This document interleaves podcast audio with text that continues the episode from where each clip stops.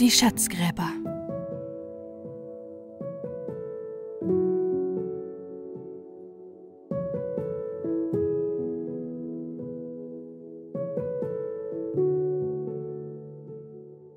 Es war einmal ein alter Bauer, der auf dem Gipfel des Monte Cinesio sich in einer Felsenhöhle einquartiert hatte.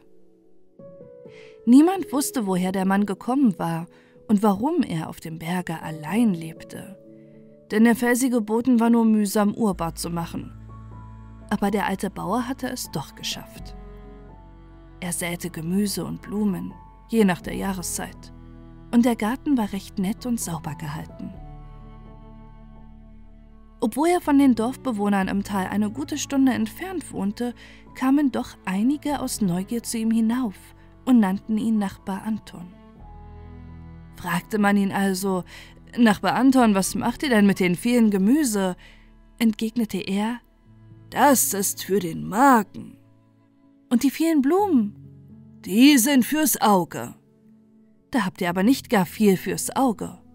Oh doch, entgegnete Nachbar Anton. Jede Blume ist ein Edelstein, den ich zu meinem Schatz lege. Schatz, das ist ein Wort, das mancher gerne hört, und so fragte man weiter, und wo habt ihr euren Schatz? In der Höhle halte ich ihn verborgen. Aber beschwert euch nicht mit unnützen Gedanken.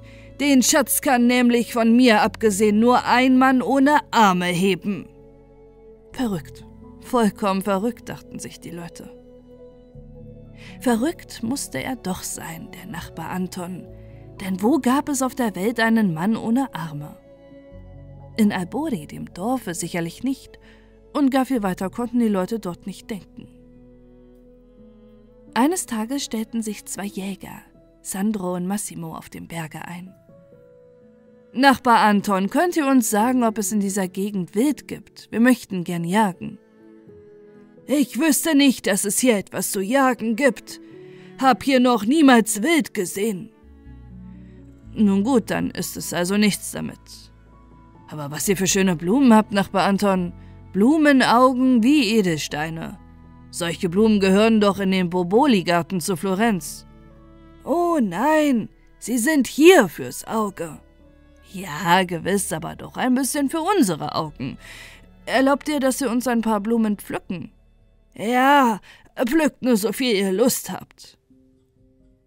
Das ließen sich Sandro und Massimo nicht zweimal sagen, bückten sich, um eilends möglichst viele Blumen zu pflücken, denn man konnte ja nicht wissen, ob sie sich nicht sofort oder allmählich in Edelsteine verwandelten. Kaum aber hatten die Jäger auch nur eine Blume berührt, als sie aufschrien: Autsch, Autsch, ei, ei, ei, ei, ei. Dabei schüttelten sie sich vor Schmerz die Finger, weil sie sich wie mit scharfen Nadeln gestochen und geschnitten fühlten. Oh, das tut mir leid, meine Freunde. Ich wusste nicht, dass ihr sogar empfindsam seid, sonst hätte ich euch darauf aufmerksam gemacht. Oh, bitte, das macht nichts. Es gibt in Albori Blumen, die sich sanfter brechen lassen. Aber hört, Nachbar Anton, wir sind etwas müde. Könnten wir nicht in eurer Höhle vielleicht bis morgen früh ausruhen, damit ihr wisst, mit wem ihr es zu tun habt? Das ist mein Freund Sandro und ich bin Massimo von Albori. Freut mich. Freut mich sehr, meine Herren. Gewiss könnt ihr in der Höhle übernachten und übertagen nach Gefallen, aber geöffnet ist der Eingang weit, doch steht kein gastlich Bett bereit. Ein Stein dient hier als Ruhekissen, hier schläft nur, wer ein gut Gewissen. Oh, dann ist es gerade das Richtige für uns. Wir werden Acht geben, dass wir nicht 16 Stunden in einer Tour schlafen. Wir sind nämlich todmüde und unser Gewissen ist so rein wie das eines neugeborenen Kindes. Dann seid also willkommen und angenehme Ruhe, wünschte der alte Bauer, der draußen im Garten blieb, während Massimo und Sandro sich in die Höhle begaben. Es fiel ihnen aber im Traum nicht ein, sich schlafen zu legen. Sie fingen sofort an, die Wände abzuklopfen, mit der Faust, mit dem Hausschlüssel, mit den Flintenkolben. Es gab ein hohles Echo, als wäre hinter der Wand eine große Leere, aber man konnte sich täuschen. Die unbefugten Schatzgräber sahen ein, dass man hier mit Hacke und Schaufel vorgehen musste. Sie hatten aber doch den Eindruck gewonnen, dass der alte Bauer nicht verrückt sei. Jedenfalls nicht ganz und gar. Denn mit den Blumen, die nur fürs Auge da waren und sich nicht hatten pflücken lassen, hatte es doch seine Richtigkeit. Um Anton auf keinen Fall misstrauisch zu machen, legten sie sich auf die Erde und übernachteten in der Höhle, obwohl sie lieber in ihrem warmen Bett als auf dem harten Stein gelegen hätten.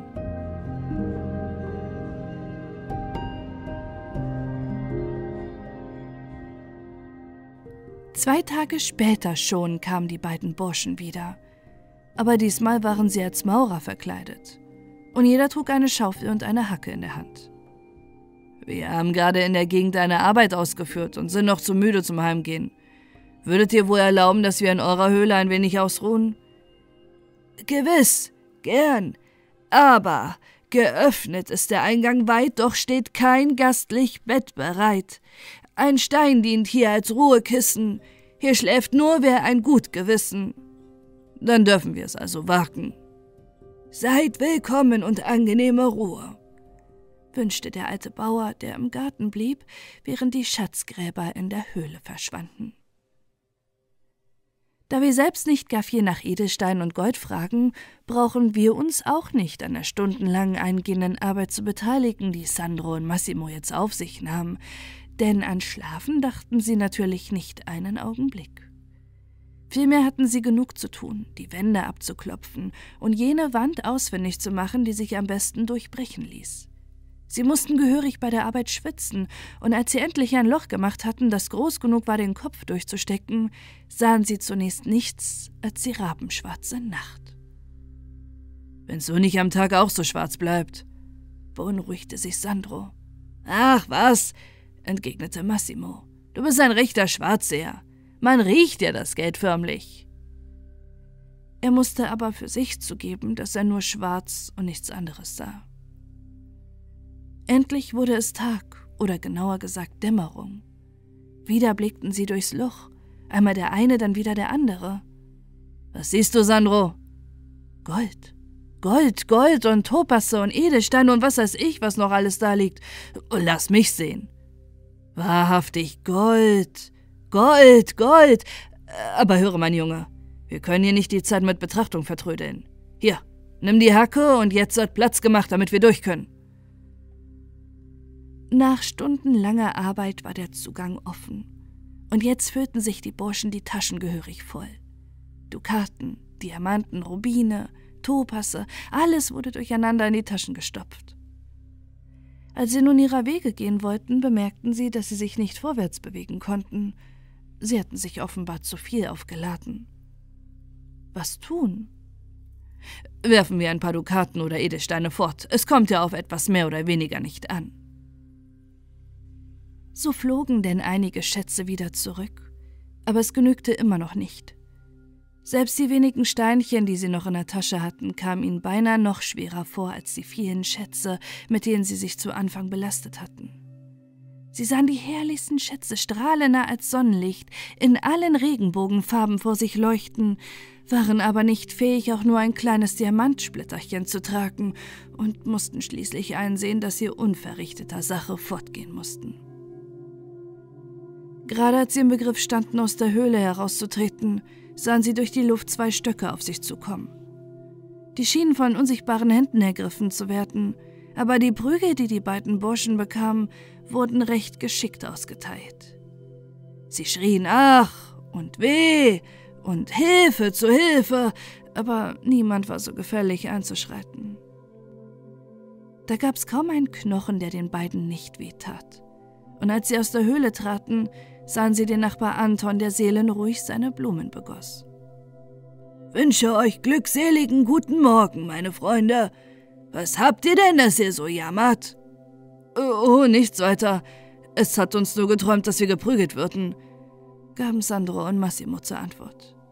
Ja, ja, sowas kann einem manchmal im Traum vorkommen, sagte der Alte, aber ein verschmitztes Lächeln spielte um seinen Mund. Sandro und Massimo befühlten sich Arme und Beine, ob sie auch noch alle Glieder beisammen hätten, und als sie das spöttische Lächeln ihres Gastgebers sahen, fragten sie: äh, Was findet ihr denn so heiter, Nachbar Anton? Er aber tat, als sänge er vor sich her. Jäger und Maurer sind gute Laura. Sie klopfen an Wänden, sie greifen mit Händen. Der Schatz war zu schwer, die Taschen sind leer. Da merkten sie, dass der Alte sie erkannt hatte, und ohne sich für das Nachtlager zu bedanken, holperten sie talwärts. Unten im Dorf erzählten sie allen, die es hören wollten, ihr nächtliches Abenteuer, doch fanden sie kaum einen, der ihnen Glauben schenken wollte. Alle sagten, der Alte da oben muss verrückt sein. Ein Mann ohne Arme. Wo gibt es denn einen Mann ohne Arme? Man muss ihn suchen, den Mann ohne Arme. Dann kann der Schatz schon gehoben werden. Ja, suchet und ihr werdet finden. So hänselte man die beiden Burschen.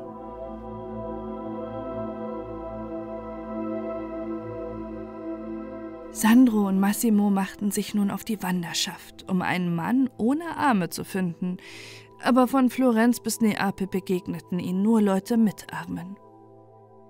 In Neapel fanden sie schon einmal einen Drehorgelspieler auf der Straße, der nur einen Arm hatte. Und als sie ihm viel Geld anboten, ihm den anderen abzukaufen, stellte sich heraus, dass ihm auch der eine nicht fehlte und er diesen einen nur, um das Mitleid der Leute zu erregen, im Rock verborgen hielt. Was denkt ihr auch? fragte der Orgelspieler. Ich könnte ja meine liebe Frau ohne Arme nicht umarmen und zur Arbeit brauche ich wenigstens einen Arm. Als sie sahen, dass es aussichtslos war, einen Mann ohne Arme aufzutreiben, kamen sie auf den frevelhaften Gedanken, einer von ihnen müsse sich opfern und sich die Arme abschneiden lassen, gingen deshalb nach Salerno zu einem Chirurgen, dem sie ihr Anliegen vortrugen. Im Sprechzimmer des Arztes losten sie aus, wer das Opfer sein solle. Es traf Massimo. Wenn du mich nur nicht bei der Teilung betrügen wirst. Ich säße ja schön da ohne Arme. Aber was denkst du? Willst du mich mit Gewalt beleidigen? Mich, deinen besten Freund, für den ich alles hingeben würde? Wenn's so mit deiner Freundschaft steht, lass du dir die Arme abschneiden. Aber das würdest dann du wiederum nicht ertragen. Nein, das Los hat entschieden und dabei bleibt es. Das würdest du kaum sagen, wenn das Los dich getroffen hätte.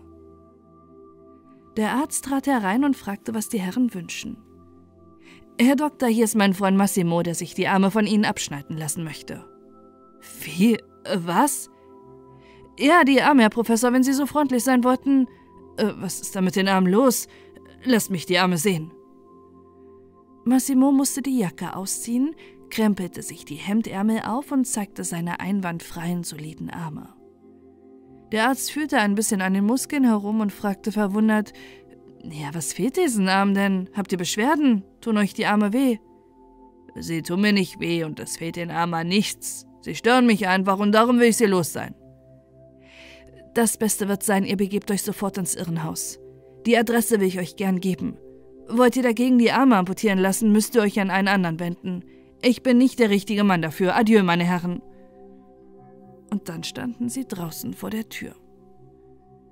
Um es kurz zu machen, weder in Salerno noch in Neapel, weder in Pompeji noch in Florenz fanden sie einen Arzt, der ihnen gefällig gewesen wäre, obwohl sie Geld genug für den Dienst boten. Da mussten sie wieder gen Albori ziehen und wandten sich in der dortigen Gegend an eine Hexe, die kein Federlesens machte, sondern sofort sagte: Also gib mir schon die Arme her, wenn sie dir nicht passen. Während nun Massimo sich abermals die Jacke auszog und die Arme entblößte, rührte die Hexe eine Salbe zurecht, die nicht einmal übel roch, strich sie Massimo auf die Arme, der sich zwar nicht allzu zimperlich anstellte, aber immerhin doch ein bisschen zu stöhnen begann. Sandro rief ihm begünstigend zu: Mut, Mut, mein Freund, es wird sich lohnen. Die Arme fielen ab und die Wunden heilten im selben Augenblick. Was sind wir schuldig, gute Frau? Nichts, die Arme genügen mir. Ich werde sie versorgen für den Fall, dass ihr sie einmal wieder brauchen könnt. Dann legte sie die Arme sorglich in eine saubere Kassette. Das war aber billig, wunderte sich Massimo und war recht zufrieden, dass er sein Geld geschont hatte, denn den großen Schatz hatte er ja noch nicht. Es war mitten in der Nacht, als Sandro und Massimo das Haus der Hexe verließen, und so konnten sie unbemerkt nach Albodi gelangen. Sie hatten nämlich große Furcht, gesehen zu werden, Denn wenn die Albresa Massimo ohne Arme gefunden hätten, würden sie ihn kaum aus den Augen gelassen haben, weil er es ja war, der ohne Arme den Schatz heben konnte.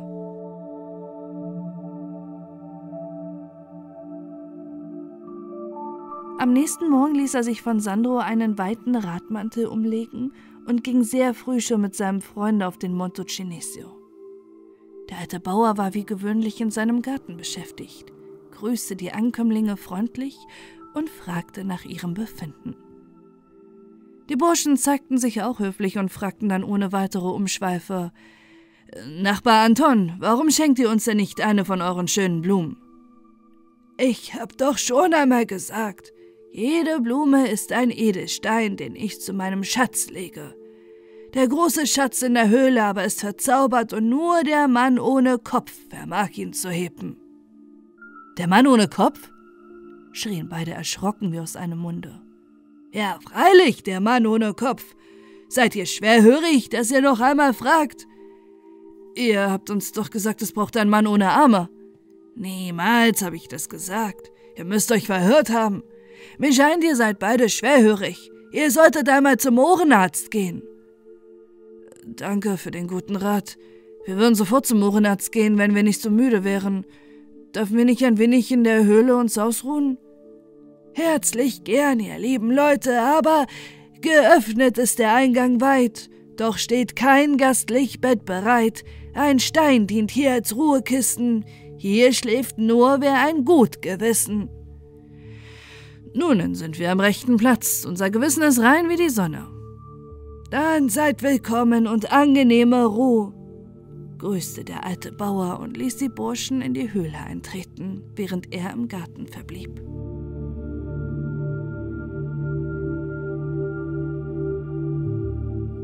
Kaum waren sie in der Höhle angelangt, als sie sich auch noch nach dem großen Loch umsahen, das sie vor wenigen Tagen mit Not und Mühe in den Felsen geschlagen hatten. Aber siehe da, das Loch war verschwunden und jetzt hieß es von neuem, sich an die Arbeit zu begeben. Durchtrieben ist dieser Alte. Er hat nur gesagt, dass es eines Mannes ohne Kopf bedürfe, damit wir nicht unsererseits den Schatz heben. Zu oft hat er erzählt, es bedürfe einen Mann ohne Arme, und das bin ich, Massimo. Schaff nur fleißig, Sandro. Es tut mir leid, dass ich dir nicht bei der Arbeit helfen kann, aber du wirst einsehen, dass es ohne Arme nicht möglich ist. Lass nur deine Sprüche unterwegs. Stemme dich wenigstens gegen die Wand, damit du nicht vollends müßig dastehen musst. Mir scheint, die Arbeit geht noch härter als das erste Mal. Gut Ding will Weile haben. Lass dich die Mühe nicht verdrießen. Als aber Massimo sich energisch gegen die Wand stemmte, gab sie zum angenehmen Erstaunen der Schatzgräber plötzlich nach und sank fast lautlos ein. Dann lag die Herrlichkeit abermals vor ihren gierigen, schier geblendeten Augen. Sandro füllte sich die Taschen, aber Massimo sagte, Füll doch zuerst mir die Taschen, damit es dir später nicht so schwer fällt. Du siehst doch, dass ich mich nicht selbst bedienen kann. Du hast recht, Massimo. Du bist ein grundgescheiter Bursche. Wärest du nicht sehr klug, hättest du dir auch nicht die Arme abnehmen lassen. Komm, hier sind die Dukaten. Oder ziehst du Edelsteine vor? Den Lebtag wirst du nicht mehr zu arbeiten brauchen. Aber auf den Tanzboden werde ich auch nicht mehr gehen können. Darum füll mir nur die Taschen nicht zu knapp, damit ich wenigstens mein Leben fristen kann. Du wirst es schon fristen, keine Sorge. Wenn wir nur beim Ausgang keine Prügel bekommen. Ah, ich glaub kaum. Diesmal werden wir verschont bleiben. Aber ich will doch vorsichtshalber die Taschen nicht so gar füllen. Können ja morgen wiederkommen. Du wirst ja auch morgen noch ohne Arme sein. Hoffen wir das Beste und machen uns aufs Schlimmste gefasst, entgegnete Massimo. Als sie nun aus der Höhle traten, blickten sie sich scheu um, ob nicht die verdächtigen Stöcke aus der Luft auf sie loskommen würden. Doch blieben sie unbehelligt. Das war sehr angenehm. Daher grüßten sie auch den alten Bauer besonders freundlich. Nun, wie habt ihr geschlafen, meine Freunde? Ah, wie auf Rosen, ohne Dorn. Nun, das freut mich. Ich wünsche euch einen glückseligen Tag. Danke, danke, gleichfalls und damit zogen die beiden ihrer Wege. Nun war es herrlich, mit Gold und Edelsteinen beladen durch Gottes schöne Natur zu spazieren. Doch konnten sie die Zeit nicht abwarten, bis sie ihre Schätze daheim in Sicherheit gebracht hatten. Sie gingen daher in den Wald, setzten sich behaglich unter einen Baum, um sich die Taschen in aller Ruhe und Stille zu leeren und sich am Glanz ihrer Kostbarkeiten zu erfreuen. Sandro warf den ganzen Reichtum auf einen Haufen. War das eine Augenweide? Sie konnten sich an den bunten, strahlenden Gefunkel kaum satt sehen und machten dabei die herrlichsten Zukunftspläne, kauften sich in Gedanken die schönsten Kleider, die lauschigsten Parkanlagen, Häuser und Wagen, malten sich aus, was für gute Sachen sie essen wollten. Als sie mit solch seligen Träumereien einige Stunden verbracht hatten, war es die höchste Zeit zum Mittagessen zu gehen, denn es macht nur vorübergehend satt, wenn man viel vom Essen und Trinken spricht. Der Magen lässt sich nicht durch leere Versprechungen betrügen. Sie verspürten beide gehörigen Hunger und darum beeilte sich Sandro, seinen Kameraden die Taschen wieder anzufüllen. Aber, aber was war denn plötzlich los? Kaum hatte Sandro die Schätze mit den Händen berührt, als sich urplötzlich die ganze Herrlichkeit in leere Schneckenschalen verwandelt hatte. Sie starrten und starrten auf den wertlosen Kram, als hätten sie in ihrem ganzen Leben noch nie leere Schneckenschalen gesehen. Sie hofften eine Weile lang, die Schalen würden sich wieder zurückverwandeln, aber das fiel den Schneckenschalen nicht ein. Da gab es eine böse Zänkerei zwischen den Freunden. Hätten wir nur nicht vorzeitig die Taschen geleert. Es muss noch ein Geheimnis geben, das wir nicht kennen. Möglich, dass der Schatzheber ohne Arme geboren sein muss. Um Himmels willen, ich kann doch nicht dafür, dass ich mit gesunden Armen geboren worden bin. Oh, was habe ich getan, meine Arme, meine Arme, meine armen Arme. So lass uns das Unnütze lamentieren. So lass doch das Unnütze lamentieren. Du hast gut reden. Du hast deine Arme noch, aber ich, ich, ich, du wirst mich von nun an ernähren müssen. Ich weiß mir keinen anderen Rat, nicht wahr, Sandro? Du wirst mich nicht im Stiche lassen. Im Stiche lassen? Habe ich denn einen Vertrag mit dir gemacht? Ich hab doch selbst nichts und wäre froh, wenn ich ein paar gefüllte Schnecken zu essen hätte. Es tut mir leid, aber helfen kann ich dir nicht. Gut, dann leb wohl mit deinen gesunden Armen. Wir haben einander nichts mehr zu sagen. Mich hat der Himmel für meine Geldgier gestraft und mir ist Recht geschehen. Leb wohl. Leb wohl, Massimo. So schieden die beiden voneinander. Nun war Massimo natürlich besonders schlimm dran. Er war auf die Güte der Mitmenschen angewiesen. Manche im Dorfe aber, als sie hörten, warum und wie er seinen schönen Arme losgeworden war, konnten ihm kein Mitleid bezeigen weil er sein Unglück selbst verschuldet hatte. Doch ist es gleichwohl nicht recht, nur jenen Hilfen zu erweisen, die ohne ihr Verschulden in Not geraten. Wer eine Sünde begangen hat und dadurch ins Elend gerät, verdient auch unsere Barmherzigkeit und auf eine gewisse Weise noch mehr als der unschuldige Leitende. Es gibt nichts Schöneres und Edleres auf der Welt, als einer verirrten Seele beizustehen und daneben auch für das leibliche Wohl zu sorgen. Der unglückliche Massimo, der hilfloser als ein kleines Kind geworden war, ging von Haus zu Haus, um sich ein wenig Nahrung zu erbitten. Nun waren zwar nicht alle Leute herzlos, doch waren die meisten zu bequem, dem armen Massimo jeden Bissen Brot in den Mund zu schieben. Wer aber diese Liebesmühe auf sich genommen hätte, dem hätte sicherlich der liebe Gott solch edle Tat reichlich vergolten. Massimo war betrübt, dass er selbst gutmütigen Leuten bald eine große Last wurde. Da besann er sich auf einen Verwandten, der in äußerster Armut lebte. Er war ein Köhler namens Julian, der Witwer war und für sechs kleine Kinder zu sorgen hatte. Dieser nahm Massimo auf und fütterte ihn abends und morgens mit eigener Hand, wie man einen jungen verlassenen Vogel zu essen gibt. Massimo wollte sich seinem Wohltäter gern erkenntlich zeigen, war bereit, betteln zu gehen aber Julian wollte das nicht, solange noch ein Stückchen Brot im Hause war.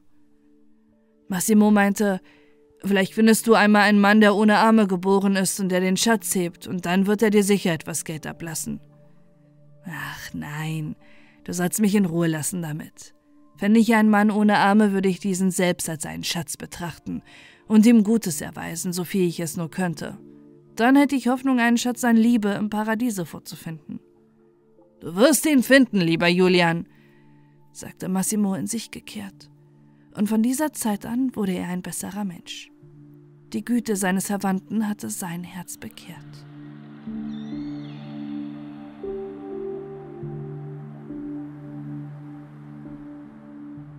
Sandro aber konnte nicht davon lassen, an den Schatz in der Höhle zu denken. Und was noch schlimmer war, er steckte das ganze Dorf mit seiner Geldgier an. Einige freilich begannen ihn für verrückt zu halten, weil er immer noch nach einem Manne ohne Arme ausspähte, den es nirgends gab. Massimo war nicht der Richtige gewesen, den Schatz zu heben. Es musste einer sein, der niemals Arme besessen hatte. Immer wieder trug er den Leuten dieses Märchen vor, und um den Verwirrten nicht noch mehr aufzuregen, sagte man ihm, ja, es kann schon sein. Vielleicht kommt eines Tages der Richtige ohne Arme. Ihr müsst nur Geduld haben. Sobald man ihm widersprach, gebärdete er sich wie ein Wilder, und allmählich wurde er ganz wunderlich im Kopf, so dass man ihm im Armenhaus versorgen musste. Eines Tages nun zeigte sich eine junge Frau im Dorfe, die, ihr Kind auf den Armen, von Haus zu Haus betteln ging. Die Frau war in Lumpen gekleidet, sah mitleiderregend mager aus, und das kleine Kind erschien noch elender als die Mutter. Sie trug es, obwohl es im warmen Sommer war, in ein Tuch gehüllt. Und als man fragte, ob es für das Kind nicht zu heiß sei, gab die Frau zur Antwort: Ach nein, es ist nur ein leichtes Tuch. Aber mein kleiner Sohn ist leider ohne Arme geboren und einen solch traurigen Anblick mag ich keinem Menschen zumuten. Daher trage ich das Kind im Tuche.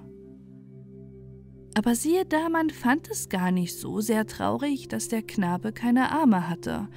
Und wir wissen ja schon aus welchem Grunde. Aber die unglückliche Mutter wusste es nicht. Wie schade, dass dein Sohn noch nicht volljährig ist, sagte man der Frau und gab ihr reichlich Almosen. Ach, ich denke nicht gern an die Zukunft. Jetzt trage ich mein Kind noch im Arm und kann sorgen für mein Kleines. Aber was wird sein, wenn mein Sohn erwachsen sein wird und ich alt sein werde und dann von dieser Welt fort muss? Wer wird dann für meinen Sohn sorgen? Ach nein, ich möchte, dass mein armes Kind immer klein bliebe.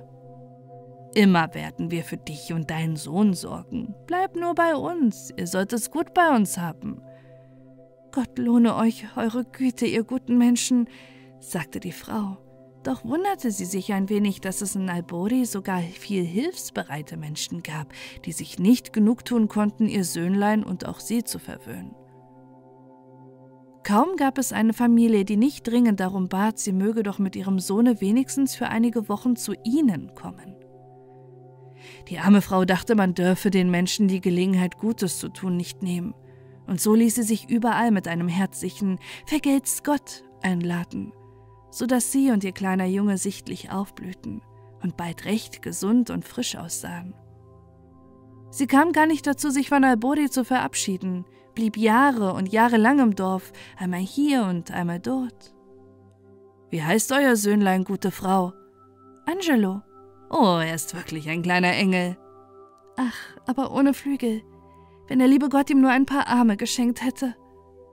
So klagte die Frau doch hörte man den leicht begreiflichen Wunsch nicht gerne. Und wie heißt ihr, gute Frau? Maria. Oh, einen heiligen Namen tragt ihr. Ach ja, ich stehe zwar unter dem Schutz der Gottesmutter, aber wenn sie nur meinen Angelo ein paar gesunde Arme erbitten würde, dann würde ich ihr ewig dankbar sein im Diesseits und im Jenseits. Nun ja, man muss mit seinem Los zufrieden sein, gab man ihr zu verstehen, doch war das nur ein schwacher Trost für die Mutter.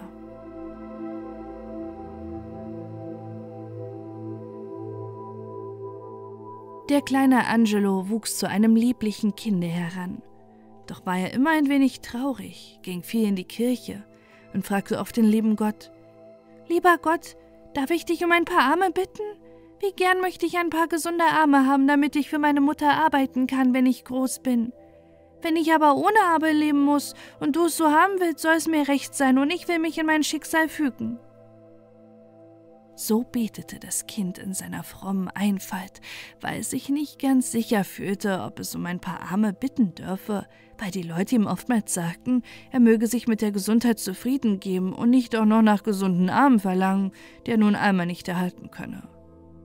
Manchmal freilich erwiderte der kleine Angelo auf solche Vorhaltung, Ach, dem lieben Gott ist nichts unmöglich, und er wird schon wissen, was er zu tun hat. Während nun das Kind immer größer wurde und bald seine Volljährigkeit erreicht hatte, gingen einige Leute aus Albori auf den Monte Cinesio, um sich bei seinem Nachbarn Anton nochmals genau nach dem Schatz zu erkunden. Zuerst bewunderten sie vor der Höhle die Blumen. Nachbar Anton, was macht ihr nur mit den vielen schönen Blumen?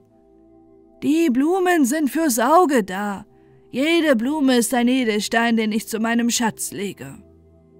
Und wo habt ihr euren Schatz? Er liegt in der Höhle verborgen, aber macht euch keine unnützen Gedanken. Nur derjenige, der ohne Arme geboren wurde, vermag den Schatz zu heben. Braucht es nicht einen Mann ohne Kopf? Nein, nein, es braucht keinen Mann ohne Kopf. Es hat gar mancher seinen Kopf verloren, der nach Geld und Gold trachtet, obwohl man den Kopf noch sehen kann. Aber der Kopf steckt sozusagen nicht mehr im Kopf. Das verstehen wir nicht, Nachbar Anton. Das will ich euch gern glauben, ihr versteht manches nicht. Aber das haben wir doch recht verstanden, dass ein junger Mann, der ohne Arme geboren ist, den Schatz zu heben vermag. Ja, das eine habt ihr genau begriffen, sagte der Alte und lächelte seine neugierigen Besucher überlegen an. Und seid so freundlich, uns noch zu sagen, handelt es sich um einen großen Schatz, der in der Höhle zu finden ist? Ich werde wohl sagen dürfen, dass es jedenfalls einer der größten Schätze ist, die man auf der Welt finden kann. Da kehrte die Gesellschaft jubelnd ins Dorf zurück, denn jetzt hatten alle Aussicht, über die Maßen reich zu werden.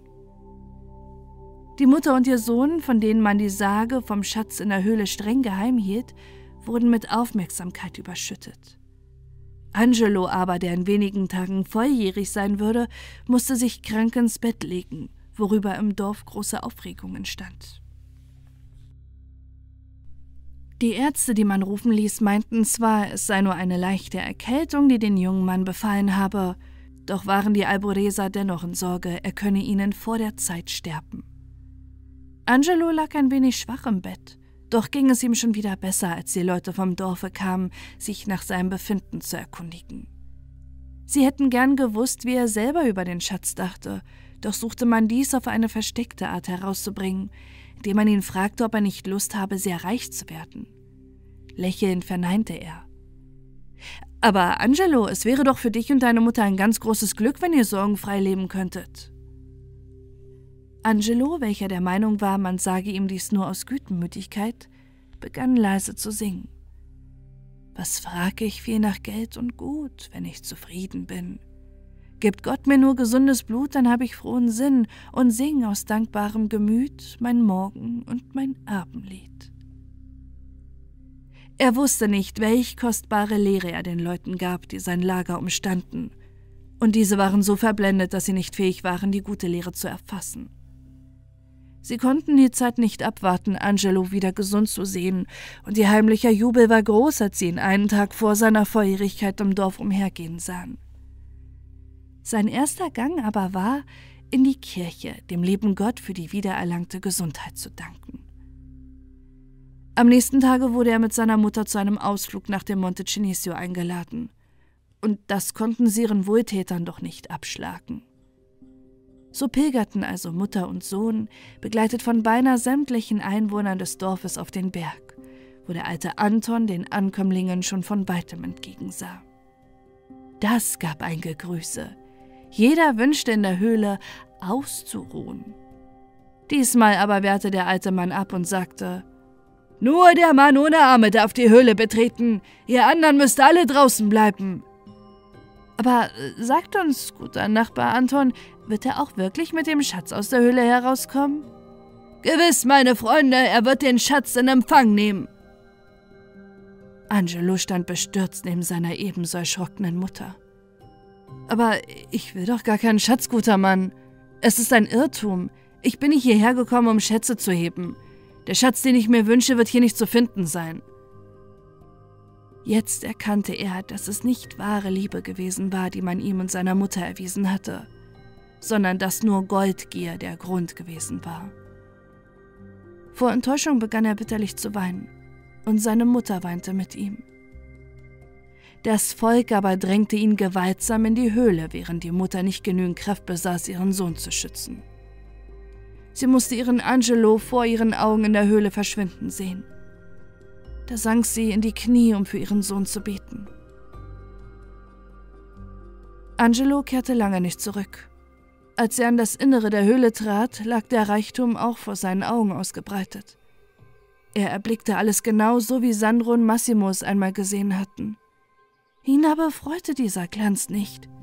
Vielmehr brach er in Tränen aus, die zu Boden fielen, weil er keine Hände hatte, sein Gesicht in ihnen zu verbergen.